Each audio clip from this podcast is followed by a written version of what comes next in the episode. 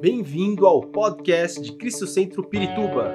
Para ficar sabendo sobre tudo de nossa igreja, acesse cristocentro.org.br ou siga-nos através do Facebook e Instagram como Cristo Centro Pirituba.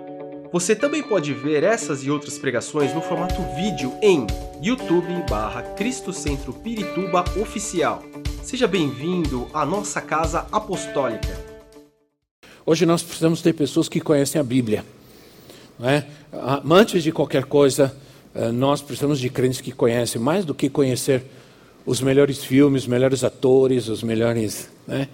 É, você precisa conhecer os livros da Bíblia, precisa conhecer a palavra de Deus. Né? Crentes que desconhecem a Bíblia hoje são engolidos pela, pelas ideologias malucas que existem hoje aí. É, precisamos entender que o Antigo Testamento não pode existir sem o Novo Testamento. E o Novo Testamento não pode existir sem o Antigo Testamento. Porque o que aconteceu? Tudo o que aconteceu no Antigo Testamento com o Israel, povo de Deus, o Israel natural, é, muitos princípios, eles ocorrem hoje na igreja no Novo Testamento. No Antigo Testamento nós temos não somente a história de Israel, o seu povo, mas nós temos também os profetas que profetizaram, e muitas profecias do Antigo Testamento se cumpriram ou ainda se cumprirão no Novo Testamento. Então é muito importante nós entendermos que tudo o que aconteceu com Israel, povo de Deus escolhido, é importante para nós. São lições para nós. Paulo diz em Hebreus que tudo nos foi dado como lição. Tudo que aconteceu, tudo que está no Antigo Testamento nos é dado para aprendizado nosso, para conhecimento nosso, dos propósitos de Deus, dos planos de Deus. Né? Então, se você não conhece o Antigo Testamento, você não sabe, é, você não, não espera que vá haver uma redenção. Se você só lê o Novo Testamento, você não entende por que precisamos de uma redenção. Então, como é importante para nós a Bíblia? Totalmente. Tem uma ilustração interessante que numa igreja bem tradicional, o pastor sempre, todo domingo, ele dizia que tal texto e tal texto não está, esses textos não estão nos originais, nos melhores originais da Bíblia. Aí, tá bom. Todo domingo, aí todo domingo, esse texto, cuidado, porque ele não está nos originais, ele não serve. Olha, esse texto, esse acontecimento não serve para nós hoje. Isso não é mais para nós, isso não é mais para nós. Um dia, ele foi visitar uma senhora da igreja, uma irmãzinha da igreja. Aí, quando ele foi orar por ela, ele pediu a Bíblia dela emprestada. Empresta a sua Bíblia para eu ler um texto aqui. Quando ele pegou a Bíblia, a Bíblia estava fininha, fininha, fininha tinha quase nada. Aí falou, irmã, o que aconteceu com a sua Bíblia? Está faltando um monte de página aqui. E ela dizia, ah, toda vez que o senhor falou que não estava nos manuscritos, que não estava não sei o quê, que não era para os dias de hoje, eu fui arrancando. Aí a Bíblia dela deixa finurinha assim. A gente às vezes não arranca literalmente, mas às vezes a gente arranca né, inconscientemente alguns textos da Bíblia porque eles não servem para nós porque eles mexem com a gente, eles atacam alguma ferida nossa e a gente prefere ignorar. Né? Mas a Bíblia diz que nós não devemos ignorar as Escrituras, porque elas são, elas são o poder de Deus para a nossa libertação. Então, quando Deus manda Israel conquistar Canaã, uma coisa que a gente precisa entender, e que talvez nunca nós tenhamos ouvido ou entendido, que Deus não estava mandando, Deus não estava mandando Israel desalojar um povo que vivia nas suas terras. Coitado do povo, que por acaso o povo de Israel era um MST que fica invadindo a terra dos outros? Né? Não, na verdade, você precisa entender que a terra de Canaã, onde estavam aqueles povos, era, era uma terra era terra do povo de Israel. Aquelas reis que estavam ali, aquelas nações, eles eram invasores, porque Deus havia é, Deus havia dado aquelas terras a Abraão. Deus havia dado aquelas terras a Abraão, mas os inimigos tomaram, e por isso que a palavra de Deus diz: a ordem de Deus foi que você vai desapossar. Desapossar significa tomar posse daquilo que é seu, ou daquilo que é seu, mas você não está usufruindo, ou daquilo que é seu, mas outro está usufruindo. Existe alguém que está lá tomando conta daquilo que é seu que te pertence, que Deus te deu. O inimigo, o diabo, ele é um invasor. Ele, ele sempre quer invadir a nossa vida, ocupar espaços, ocupar situações da nossa vida, para agir em, nossa terra e impedir que a gente tome posse da promessa de Deus. Então eram 31 nações com seus reis. Ah, quando Deus chamou Abraão Deus disse a Abraão: Você e a sua descendência vão abençoar todas as nações da terra, todos os povos da terra. É uma promessa de Deus que chega até nós. Israel é uma coisa, igreja é outra. Tem, tem essa coisa de ficar tentando fazer, é, usando kipá, fazendo, usando talite, trazendo a arca, tocando chofar. Isso, nós não somos Israel, nós somos igreja.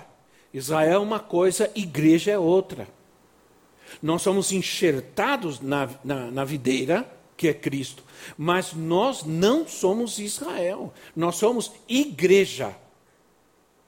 Entende? Então, a gente, não é que nós estamos dizendo, ah, Israel, não, não nós, nós devemos orar por Israel, honrar Israel, mas nós somos igreja. É muito perigoso cair nessa coisa de ficar se tentando se judaizar. E é perigoso porque aí, de repente, o povo acaba trocando de nome, acaba, daqui a pouco está matando cordeiro, está sacrificando animal. Bom, é, tem que tomar cuidado com essas coisas. Porque nós somos igreja de Cristo. Deus trata com Israel, Deus está tratando com Israel, Deus vai tratar com Israel, porque o grande problema de Israel hoje é não reconhecer a Jesus. Essa é a grande. Mas o povo de Israel continua sendo povo de Deus. E Deus, eles têm uma aliança com Deus, mas hoje nós somos igreja.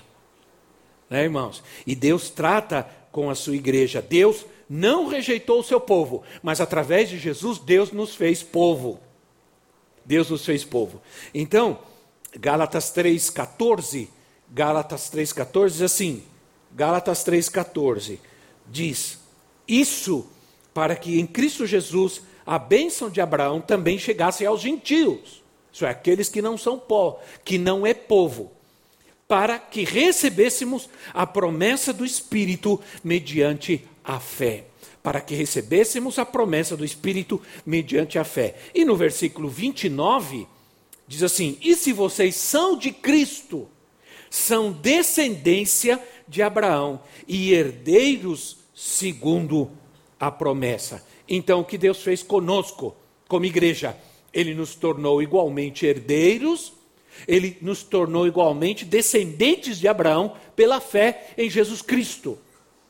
Né? Um, um, é descendente natural, outro é descendente pe, pela fé em Jesus. Por isso, Paulo diz que nós fomos adotados, né? somos filhos, filhos legítimos. A terra prometida já era do povo. Então, Deus manda eles tomarem posse do que lhes pertencia por decreto divino. Deus cumpre, Deus cumpre sempre as suas promessas. Né? O que o diabo quer roubar de nós, o que Deus nos deu, é, nós temos que tomar posse. As promessas de Deus nós temos que tomar posse. Né? Ah, eu quero ler um texto, um pouco, um versículo, alguns versículos, de Josué capítulo 1, do versículo 1 a 11. Eu não sei quantos lembram da introdução que eu dei, eu estou dando uma introdução, alguma coisa eu vou recapitular de, da, da quinta-feira que eu falei sobre as promessas. O grande problema foi que eu não escrevi, não anotei, não sei o que eu fiz não digitei, não sei, acho que eu preguei sem, sem coisa, aí eu não guardei a, o material. Diz assim, Josué capítulo 1, versículo 1 a 11, assim, depois da morte de Moisés, servo do Senhor, disse o Senhor a Josué, filho de Num, auxiliar de Moisés, meu servo Moisés está morto, Agora, pois, você e todo esse povo, preparem-se para atravessar o rio Jordão e entrar na terra que eu estou para dar aos israelitas.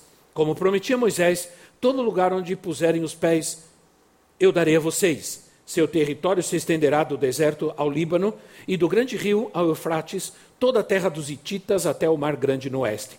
Ninguém conseguirá resistir a você todos os dias da sua vida.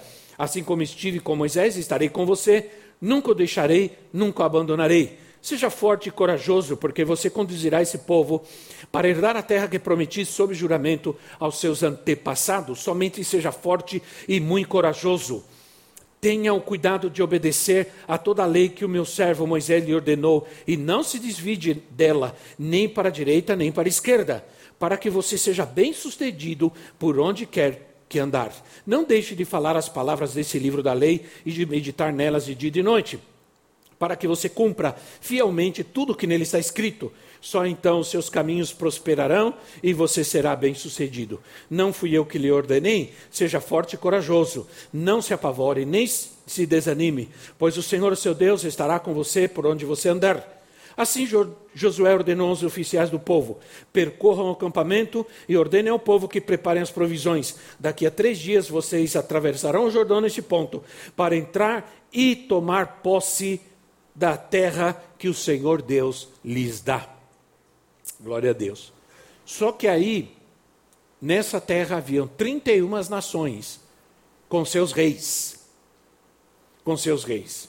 Em Josué capítulo 12, nós vamos encontrar o nome dessas nações e o nome de alguns reis. Algumas vezes menciona o nome da, do povo, da nação, e às vezes e às vezes menciona só o nome da nação e às vezes menciona também o nome do rei. Em outra parte, tanto de Josué como é, juízes também nós encontramos o nome de alguns reis dessas terras.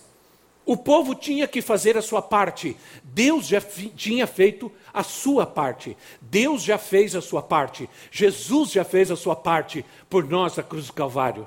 A promessa já nos, tá, no, nos foi dada, a, a, a, a, a bênção já nos foi dada. Nós vamos entender uma coisa: que a, a nossa bênção não está, a nossa salvação, a nossa cura, a nossa libertação não está no futuro, está no passado.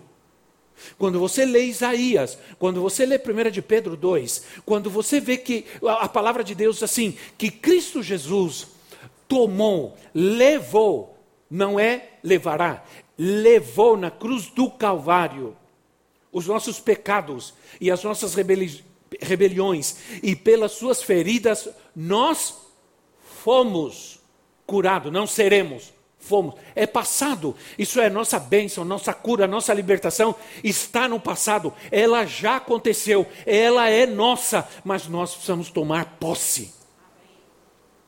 Nós precisamos tomar posse. Esse é o grande problema. Tomar posse. Porque há exigências que Deus faz, e porque o povo não obedeceu o que Deus exigiu para que tomassem posse, eles não tomaram, puderam tomar posse das promessas da terra que Deus lhes havia dado. Porque não obedeceram, porque não fizeram a sua parte. Esse é o grande problema. Deus é perfeito, Deus já fez tudo por nós, já nos deu toda a bênção, toda a riqueza. Mas, quando chega em nós, a coisa enrosca. Né, irmãos? Ou falta fé, ou falta atitude, ou falta obediência. Aí pronto. Aí complica tudo. Aqueles povos que estavam na terra prometida, entenda uma coisa, eles não tinham o direito de estar ali. Eles não tinham o direito legal. O direito legal pertencia ao povo de Israel. Uma vez que você colocasse, porque naquele tempo não existia cartório para você ir lá e registrar uma terra. Naquele tempo, se você colocasse o seu pé numa terra e dissesse isso é meu, aquilo legalmente te pertencia. Por isso Deus diz assim: onde você colocar as plantas dos seus pés, essa terra será sua. Essa terra será sua. Então, quando você colocava o pé ali, então o Israel já tinha vivido ali, Israel já tinha colocado os seus pés ali. Então, legalmente, aquela terra era de Israel. Aquele inimigo que estava ali, aqueles povos, eles eram invasores, eles não tinham o direito legal. O inimigo não tem direito legal de agir na sua vida, de invadir a sua vida, a sua casa. Ele não tem o direito legal de estar onde ele está. Quando a gente expulsa um demônio, muitas vezes a, a gente diz assim: eu principalmente eu digo, você não tem o direito legal de estar, eu tiro toda a sua legalidade agora, e você sai dessa terra, sai dessa vida agora em nome de Jesus. Você é um invasor, você é um usurpador. Você é um enganador, um mentiroso. O inimigo, ele quer invadir a nossa terra e tomar posse do que não lhe pertence. E cabe a nós expulsá-lo em nome de Jesus. Né? Ora, em Números capítulo 33, Números 33, versículo 50, diz assim: Nas campinas de Moabe, junto ao Jordão, do outro lado de Jericó, o Senhor disse a Moisés: Diga aos israelitas: quando vocês atravessarem o Jordão para entrar em Canaã, expulsem da frente de vocês todos os habitantes da terra. Destruam todas as imagens esculpidas e todos os ídolos fundidos, e derrubem todos os altares idólatras deles. Apoderem-se da terra e instalem-se nela, pois eu lhes dei a terra para que dela tomem posse. Era uma ordem de Deus. O povo de Israel tinha que fazer a sua parte. Deus advertiu, advertiu no versículo 55 deste mesmo capítulo de Números, no versículo 55 ele diz assim: Se contudo vocês não expulsarem os habitantes da terra, aqueles que vocês permitirem ficar se tornarão farpas em seus olhos e espinhos em suas costas. Eles lhes causarão problemas na terra em que vocês irão morar. Olha a advertência de Deus. Se vocês não expulsarem, ora, Deus diz assim, eu já dei para vocês, é de vocês, mas se esse povo, vocês expulsem essa gente daí, mas se vocês não fizerem isso, aqueles que ficarem, vai ser farpa nos seus olhos e espinho nas suas costas. Já, você, você, olha, Deus é Deus, né? Você já viu como incomoda demais um, um negócio no olho da gente? É terrível, né? Você quer fazer de tudo porque é um. E esses dias me deu um ataque no ciático aqui, que eu não conseguia dormir, virava de um lado, virava do outro, e aquela, e aquela dor, assim, aquela picada aqui. Aí eu levantei três horas da manhã com aquela dor terrível e eu fui orar. Eu fui orar, em nome de Jesus, Senhor, tira essa dor da minha. Eu estou muito novo ainda esse tipo de coisa, Senhor. Tem misericórdia. Né? Então, eu fui neurologista, o urologista disse assim para mim: Você ainda é jovem para ter qualquer problema urológico. Eu disse: Glória a Deus. Para urologia, eu sou jovem ainda. Glória a Deus. Pelo menos para eles, né? O povo, o povo não obedeceu, permitindo que esses reis permanecessem em Canaã. E como Deus disse, esses povos se tornaram um problema para eles. Porque o que Deus queria evitar era o que aconteceu. O, esse, é, o povo de Israel foi influenciado pelos deuses, pelas religiões, pelas promiscuidades desses povos que ficaram ali. E eles realmente foram um problema para a vida do povo de Israel. Esse, esse, esses povos contaminaram o modo de vida de Israel e levaram Israel a desobedecer a Deus.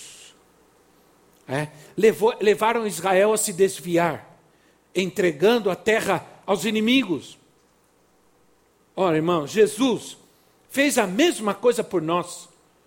A Bíblia diz lá em Colossenses 2,15, Colossenses 2,15 diz assim: E tendo despojado os poderes e autoridades, fez dele, deles um, um espetáculo público, triunfando sobre eles na cruz. Os nossos inimigos já foram vencidos por Jesus Cristo. As autoridades, os poderes já foram vencidos por Jesus na cruz. Mas se nós não tivermos cuidado, nós podemos dar a eles essa legalidade para que alguma área da nossa vida eles atuem.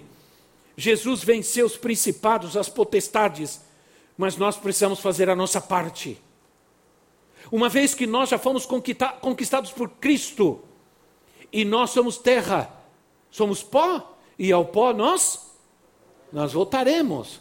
Nós somos pó e ao pó nós voltaremos. Morreu a mãe da nossa, de uma das irmãs aqui da igreja. E ontem eu estive no cemitério. Ontem, não, ontem. Terça. Terça estive no cemitério. E, e aí eu estava lá quando fomos enterrar a irmã. A senhora, eh, não a irmã, a, a mãe da, da irmã.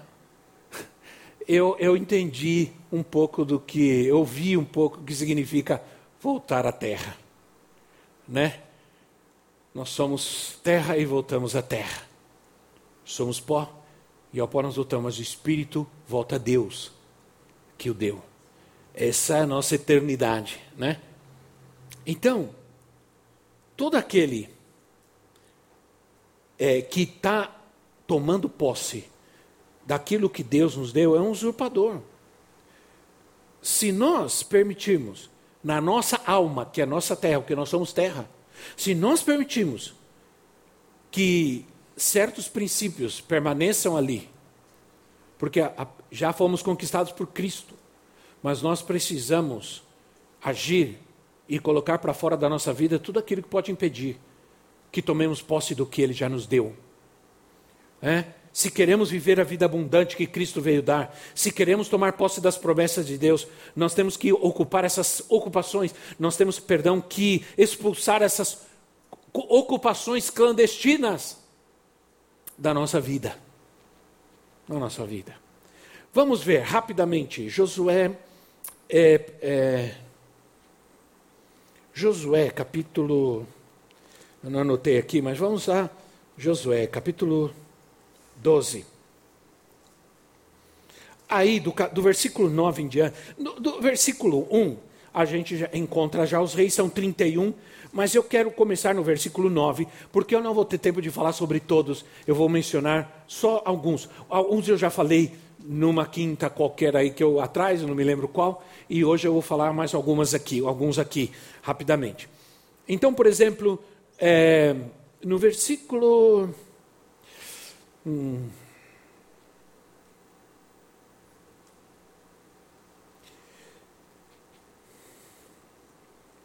Rei, é, rei de Gezer, versículo 12. Rei de Eglon e rei de Gezer. O rei de Gezer, o nome dele está em Juízes capítulo 10, Josué capítulo 10, versículo 33. O rei de Gezer chamava Orã. Orã. Orã significa é, torre alta. E Gezer significa divisão, pelejas, dissensões, ânimo dobre. Este é um rei que nos induz a querer sempre se sobressair sobre os demais, mesmo que seja no grito. né? Sempre a gente quer se sobressair sobre os demais. É um espírito que age suscitando constantemente o descontentamento, a discussão, a peleja.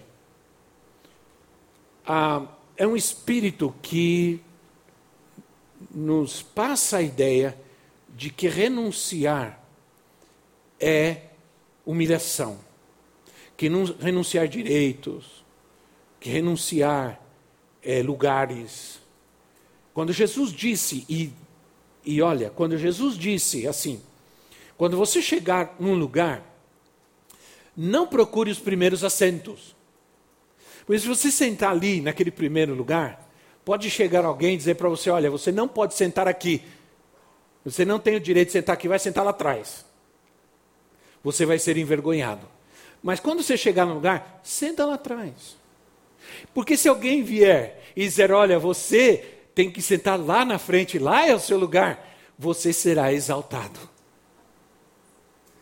O que Jesus estava atacando justamente é essa ideia de sempre querer ficar, estar na frente, no melhor.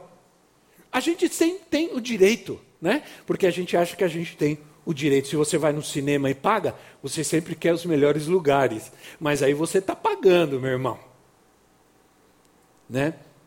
Ah, só faltava isso na igreja agora, vender os lugares, né? porque em algum lugar já vendem tudo, só faltava essa agora. Mas esse é um rei que nos induz a sobressair sempre. É um espírito que ele sempre está gerando confusão, discussão, briga. Né?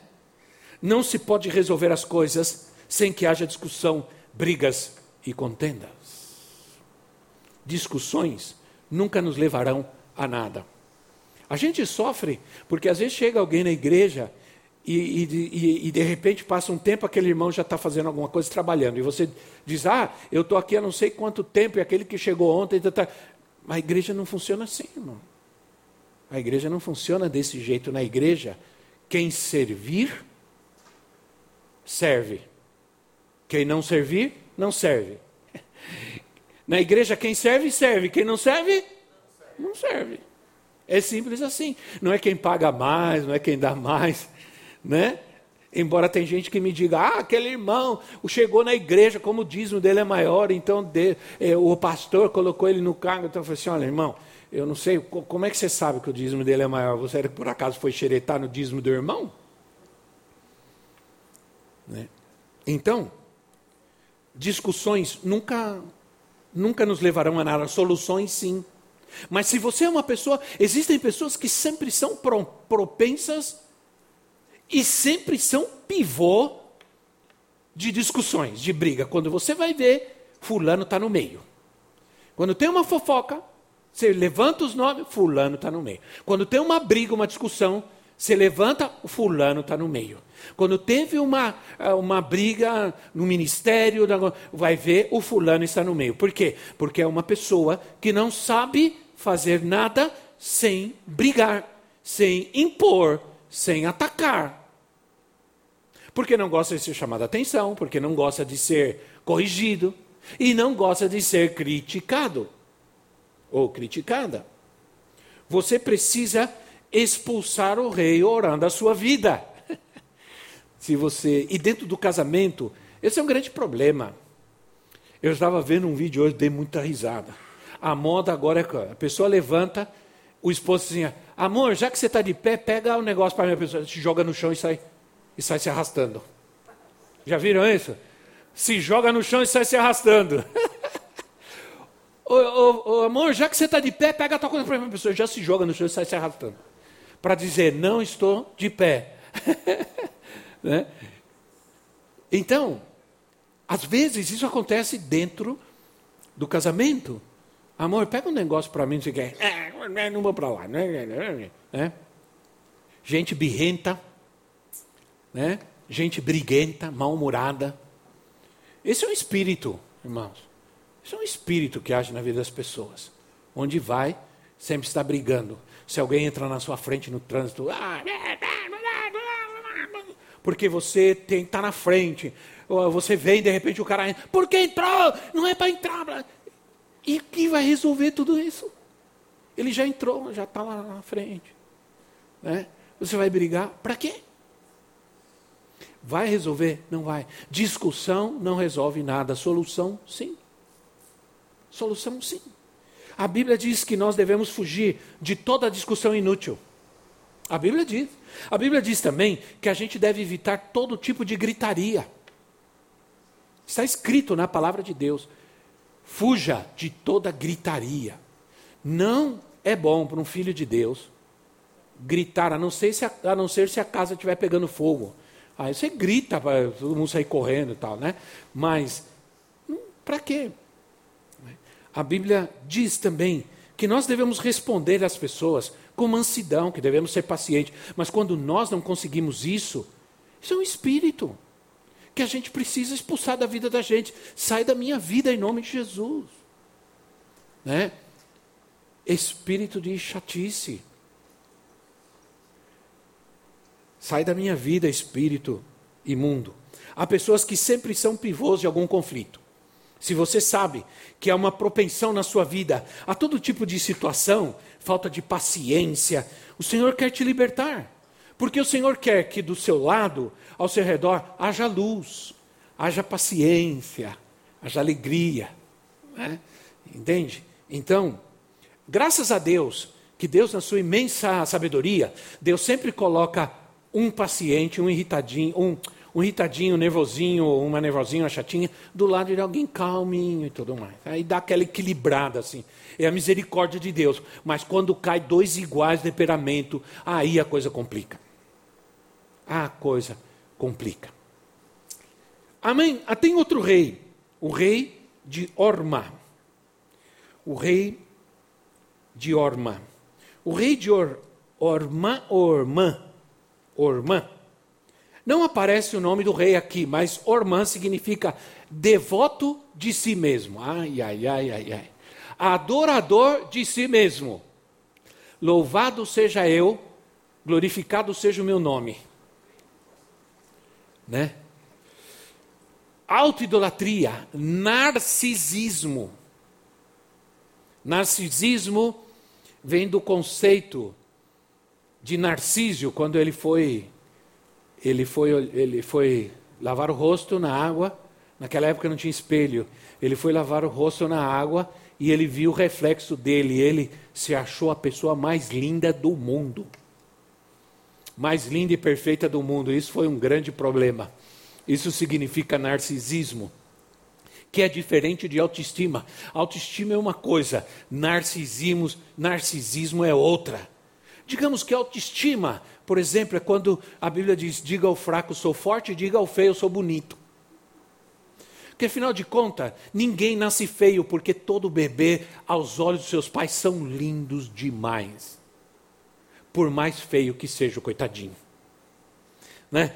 É um espírito que provoca o desejo, o prazer em ser servido, não gosta de servir, não suporta o erro dos demais é muito egoísta, é um rei, é um espírito que tira o amor e a paciência para com o próximo. Não podemos andar no espírito, nem manifestar o fruto do espírito, se nós temos esse rei habitando a nossa vida.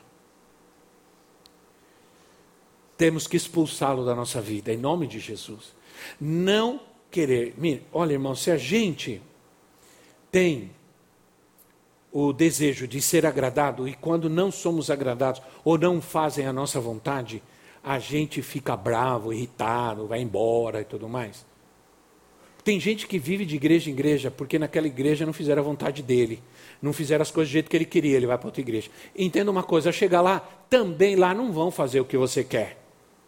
Ou até podem por um tempo fazer, mas depois não vão fazer. Não existe igreja melhor. Nenhuma igreja é melhor do que a outra. Existe igreja diferente. Melhor não existe. E olha que eu sei de igreja, meu Deus. Eu aprendi a andar segurando nos bancos da igreja. Os primeiros passos que eu dei na minha vida foi no corredor da igreja. Todo mundo aplaudiu. Tá andando, tá andando. Aí alguém disse, vai andar a vida inteira na igreja. E, e foi verdade mesmo. Né? Então o que acontece? É, Romanos 12, 13 assim: Pois pela graça que me foi dada, digo a todos vocês: ninguém tenha de si mesmo um conceito mais elevado do que deve ter, mas pelo contrário, tenha um conceito equilibrado, de acordo com a medida de fé que Deus lhe concedeu. Tem pessoas que andam por aí, eu sei, eu posso, eu vejo, eu, tem gente que vê tudo, que sabe tudo, que Deus fala tudo. Deus me disse, Deus fala. Gente, tomar muito cuidado com essa expressão. Deus me falou, Deus me disse. Eu, quantas vezes vocês me ouvem eu falar esse tipo de coisa? Poucas vezes, porque sempre que eu digo, eu tenho que ter certeza de que realmente foi Deus quem me disse. Mas tem gente que levianamente todo o tempo está dizendo: Deus me disse, Deus me mostrou, Deus mandou, Deus. É, ih, quando alguém diz assim: Olha, Deus, eh, apóstolo, eh, pastor, Deus me falou, eu vou embora, vou, não vou mais ficar na igreja, porque Deus me falou que meu tempo aqui acabou. Eu... Bom, se Deus falou, quem sou eu? Para desfalar o que Deus falou. Embora eu acho muito difícil que Deus fique tirando uma pessoa de uma igreja e mandando para outra. Isso é uma brincadeira. Deus não é Deus de brincadeira. Né, irmãos? Primeiro, porque Deus não vê a sua igreja como um, como um monte de gente, cada um com uma plaquinha na mão. Não. Deus vê um corpo. Deus vê o seu povo redimido, lavado no sangue de Jesus. Não importa onde você esteja, desde que você esteja na igreja de Cristo, não interessa que nome ela tenha. Isso para Deus não tem importância nenhuma. Sim ou não, irmãos? O importante é que ali se esteja pregando a palavra de Deus. Se não está pregando a Bíblia, se está com revelamento e profetada, sai daí. Sai. Mas se prega a palavra de Deus, ora, a uma igreja que evangeliza, que faz missões e não fica perdendo tempo com coisas, é a igreja de Cristo. Você está na igreja, você precisa crescer, sim ou não? Aí diz o rei, vou terminar aqui, rei de. Rei de Arade, é o próximo rei aqui no versículo 14. Rei de Arade. Arade significa solidão, isolamento. Não é à toa, né, irmãos? A palavra de Deus é tremenda, né? Por que esses nomes têm esses significados? Qual é o propósito disso? É? Por quê? Claro, a língua hebraica é uma língua extremamente significativa, extremamente poderosa, mas solidão e isolamento é um espírito que induz a pessoa a isolar-se por vários motivos. Todo isolamento é prejudicial ao ser humano, todo e qualquer isolamento. Deus nos criou pessoas interdependentes, relacionais. Deus não nos criou pessoas eremitas. Né? Mas esse, esse espírito, ele interfere em nossos relacionamentos.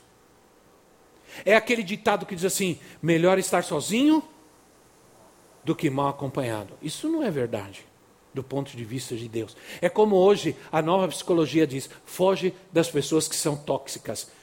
Tá, se você foge, todo mundo foge de uma pessoa que é, que, que é tóxica, quem vai ajudar essa pessoa a não ser mais tóxica? Hã? Sim ou não? Quem vai ter paciência com essa pessoa? Quem vai tratar com ela? Quem vai ajudá-la? Quem? Se todo mundo vai fugir. Esse, esses são conceitos totalmente antibíblicos, porque Deus não nos criou pessoas, mas às vezes as pessoas não querem ajuda, porque o isolamento faz com que as pessoas não busquem ajuda, não busquem pessoas que os ajudem. Olha, se você me diz, ah, mas eu sempre ajudei a igreja, eu sempre ajudei as pessoas, eu sempre dei meu dízimo e oferta, agora eu estou precisando, agora estão me ajudando. Mas é assim. A, a Bíblia diz que há tempo de dar e há tempo de receber. Há tempo de. Lembra que eu disse que há duas coisas que Deus olha para nós quando nós estamos vivendo em tempos de necessidade: Deus olha para o nosso coração e Deus olha para as nossas ofertas. Deus, eu acho que foi domingo que eu disse isso. Né? Deus olha para o nosso coração e olha para as nossas ofertas. Porque é tempo de receber. Houve um tempo que você deu e agora é um tempo que Deus quer te dar. E você precisa aprender a receber. Olha, eu vou dizer uma coisa para vocês, irmãos. Às vezes é mais difícil receber do que dar, sim ou não? Às vezes dói mais receber do que dar. Porque a gente acha que receber algo de alguém é humilhante. Ah, é, não. Se Deus quer te abençoar, Deus vai te abençoar como? Vai fazer cair um pacote de dinheiro na sua cabeça no meio da rua? Não vai fazer isso. Né? Deus vai fazer você ganhar na loteria. Olha, irmão, se você ganhar na loteria, você vai ter problema com a gente. Porque para começar, você não deve nem jogar na loteria.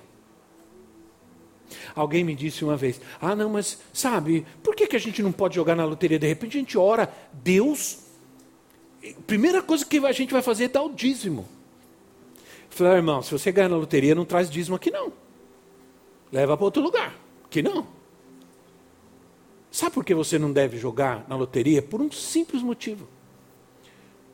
Vou te dar um exemplo. Você compra um bilhete, eu não sei como funciona? Antigamente tinha bilhete, tinha jogo da loto. Irmão, eu nunca fiz essas coisas, então não me pergunte que eu não sei. Mas se você vai lá, compra um bilhete, ainda tem bilhete, vende bilhete de loteria. Bom, não, não tenha medo de dizer que sim, porque você é mais novo que eu, tá? Né? Aí, você, eu não, não sei como é que é o negócio. Você ganha na loteria, ganha na loto, tinha antes você colocava os, os resultados dos times lá e tal. Não. Você pega aquele bilhete, você compra e diz: está acumulado, você vai ganhar tantos milhões. Você fala: ah, meu Deus, se eu ganhar, a primeira coisa que eu fazer, eu vou abençoar a igreja. Será, irmão? Ai, Jesus. Aí, aí você compra aquele bilhete e você coloca ele lá em algum lugar. sabe o que acontece? No tempo em que você comprou o bilhete, até o tempo de sair o resultado, você tira a sua vida das mãos de Deus. Você tira o seu futuro das mãos de Deus e coloca naquilo. Esse é o grande perigo. Aí o diabo vem e ataca a sua vida. Porque você tira a sua fé, você tira a sua confiança em Deus, você tira a sua vida das mãos do Senhor. E você começa a planejar o teu futuro em função daquilo que você não tem. E deixa de viver aquilo que você tem, que é a vida de Cristo. Viu? Aí, meu irmão, sabe o que acontece geralmente? Chega no dia lá, você pega, não deu o número. O que acontece? Né? Ou você volta correndo aos pés do Senhor, me perdoa, Senhor. Né? Você volta de novo a correr aos pés do Senhor, se arrepende, ou entra uma frustração, uma decepção, sim ou não? Porque você confiou em algo que não deveria. É. Olha, nós temos. A gente tem a tendência de querer se isolar. Quando fica doente, quando, quando tem algum problema, a gente não procura ajuda, a gente trata de se isolar. Problema no casamento. Geralmente é o homem que diz assim: não, vamos resolver, isso é um problema nosso, ninguém tem nada a ver. Claro que tem.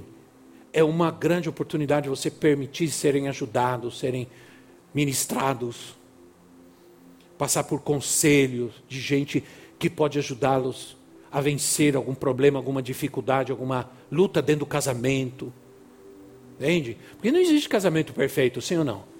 Então, meus irmãos, preciso terminar. A Bíblia diz lá em Provérbios 18:1, a Bíblia diz assim: quem se isola busca interesses egoístas e se rebela contra a sensatez. Quem se isola perde a oportunidade de ser ajudado, abençoado, apoiado num momento difícil, né?